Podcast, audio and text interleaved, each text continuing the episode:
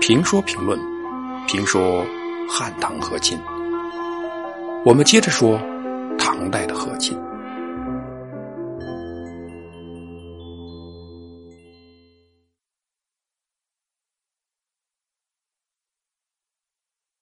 唐代最后一个和亲公主是安化长公主，和亲的对象是大理国，也就是南诏国。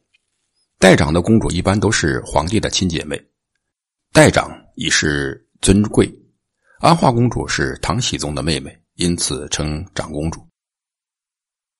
公元七世纪开始，中东亚几乎同时崛起了几支强大的政治势力：突厥、薛延陀、隋唐、吐蕃、回纥和阿拉伯等，甚至地处中国西南的南诏也有不俗的表现。当然，那时的所谓的政治势力主要是军事势力。我们今天的主角是唐朝，所以我们以唐的视角来观察这些政治势力与军事集团。这些政治势力先后与唐发生联系、交手，演绎了那个时代的历史剧。唐朝最初的竞争对手是突厥。突厥早于唐朝，在隋以前的北齐、北周的时代突然崛起，有隋一代，在外部世界。是强大的，在中东亚一带没有真正的对手。强大的突厥在隋的强势面前甘拜下风。突厥可汗甚至要为隋朝皇帝修剪帐前的草。虽然始毕可汗曾想袭击隋炀帝，但突厥对隋朝廷称臣也是不争的事实。突厥之外，吐谷浑臣服于隋，西域诸国都尊奉隋为老大。隋朝实际上在外是最有面子的王朝之一，但是，在外面有面子，在里面就不一样了。由于强国时间短，有一个被污名化的隋炀帝，隋甚至很少被国人提起。实际上，有唐一代，充其量也只是达到隋的力度。隋的形象不佳，在于他命运短暂，命运短暂。却有助于隋保持外部的形象，因此外人对隋是刮目相看。有隋一代只有三十八年，因为内外矛盾导致大混战，混战持续了多年。以唐为国号的李氏家族笑到了最后，建立了唐朝。军阀混战，中原内力大量消耗，给了突厥机会，突厥。成为中原军事集团最不敢得罪、最希望自处的对象。因此，有隋一代被隋朝廷压制的突厥强大起来。当唐朝建立的时候，唐与突厥的关系已经不再是隋朝那个时候中原朝廷与北部草原部落的那样的关系了，而是新建的中原帝国与老牌的草原帝国的关系。而且那段历史怎么看？也是老牌的草原帝国欺负兴盛的中原王朝，因此唐的开国皇帝李渊甚至想迁都以避让突厥。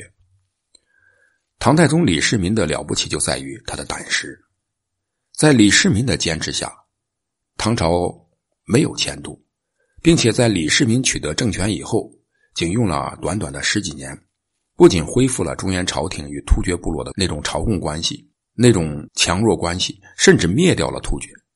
李世民有能力这么做，也完全可以这么做，但是他保留了突厥，让他们作为一股军事力量存在，平卫唐王朝的北部边境。这个时候，在突厥的背后，啊，就在他的北方，又有一股新的势力兴起，并且来势凶猛，大有替代突厥位置的样子。这股力量就是唐朝。为了对付突厥而扶植起来的须延陀人，而当突厥不复强大之时，李世民又反过来扶持已经被灭掉的突厥，让突厥人成为须延陀人的别扭。李世民最终还是灭掉了薛延陀。当北方草原的问题解决以后，唐太宗的目光放在了中原西部的青藏高原。青藏高原的问题当时不在吐蕃，而在吐谷浑。虽然吐蕃业已形成，但吐谷浑的问题最先成为问题。吐谷浑的问题是他们基本不把唐朝当回事这支从南北朝时期就兴起的政治力量，从东北而来，习惯了中原王朝的分裂战争，有隋一代意识强大。吐谷浑似乎改变了对付中原王朝的办法，甚至依附于隋，但隋很快就灭亡了。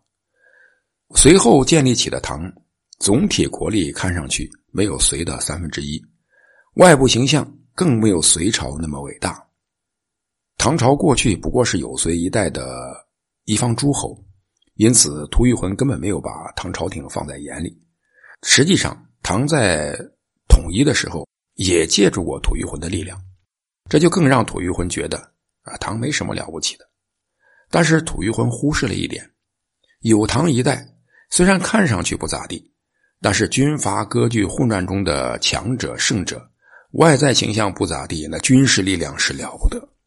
而这就让吐谷浑吃了苦头，不仅吃了苦头，而且吃尽了苦头。与新王朝建立临近军事力量的做法一样，吐谷浑趁机欺负了一下唐，不断的派军队骚扰，试探唐的态度与能力，因为试探。对唐太宗所谓“小雨祸福”的警告根本不予理睬，唐的第一次打击无功而返，更助长了吐谷浑人的士气。